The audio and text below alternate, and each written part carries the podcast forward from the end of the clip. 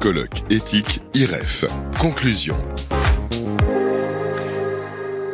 Et oui, à l'IREF, on parle beaucoup d'économie, de fiscalité et donc d'argent. Jean-Philippe Delsol, vous en êtes le, président. Qu'avez-vous retenu aujourd'hui? Eh bien, avec euh, l'éthique euh, et l'IREF qui organisait, qui co-organisait euh, ce, colloque, ces, rencontres, nous avons retenu beaucoup de choses aujourd'hui, beaucoup de choses favorables à l'entreprise et à la France. Alors je voulais d'abord remercier, d'abord, ils ne sont plus là, mais ceux qui, ce matin, en première euh, partie de notre colloque, sont intervenus, Jean-François Copé, euh, Jean-Marc Sylvestre, euh, avec mon compère Nicolas Lecossin, nous avons été très heureux donc de, bavarder avec eux. Et, puis cet après-midi, cette, cette, fin de matinée, pardon, nous avons avec vous, chefs d'entreprise, représentants d'entreprise, conseils d'entreprise, pu avoir un témoignage direct de l'importance euh, qu'il faut attacher aux acteurs de l'économie, plus parfois que aux, grands agrégats.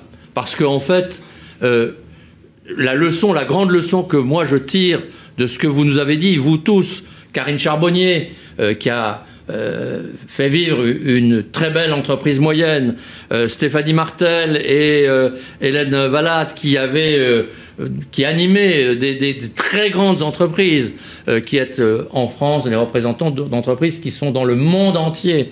Et puis, bon, Denis Père, vous qui avez créé plusieurs start-up qui sont devenus des géants, enfin, en quelque sorte, et, qui avaient en même temps une parole politique, et je regrette d'ailleurs qu'elle ne soit pas plus entendue, et vous, donc, de, Cyrus, qui, un peu comme moi d'ailleurs, conseillons souvent des gens riches, c'est vrai, mais des gens qui sont utiles à la France. C'est ça votre enseignement.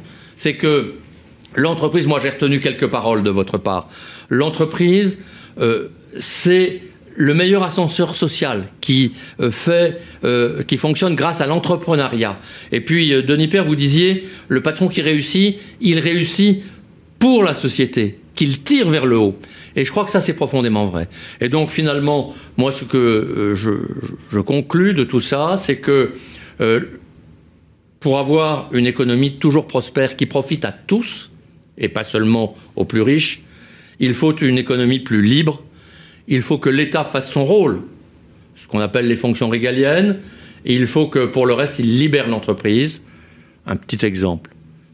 Aujourd'hui, les entreprises, chaque année, contribuent bon an, mal an, avec leurs impôts directs, à 120, 140 milliards, et elles reçoivent autant de subventions, crédits d'impôt et autres de l'État. Elles donnent et elles reçoivent. Et j'allais dire à quoi ça sert. Libérez-les.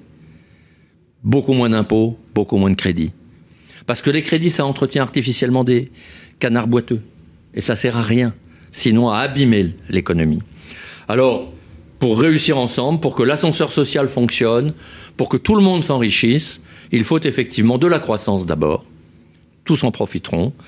Et cette croissance, elle passe par finalement une libération de l'économie, euh, la liberté de créer, ça veut dire aussi la propriété qui doit être respectée, et ça veut dire l'échange qui doit être euh, également donc ouvert. Avec tout ça, je crois que la France saura s'enrichir, effectivement, euh, et nous avons débattu avec vous, et je vous en remercie encore, avec une parole libre et sans tabou. Je crois que c'est assez rare et je crois que c'est utile. Merci. Merci beaucoup Jean-Philippe Delsol pour ce mot de conclusion. Merci à tous les participants. Merci de nous avoir suivis. Merci. Votre argent m'intéresse. Un colloque éthique IREF en partenariat avec Web Radio Édition et Cyrus Conseil. Le rapport à l'argent peut-il changer en France? Jeudi 25 novembre 2021.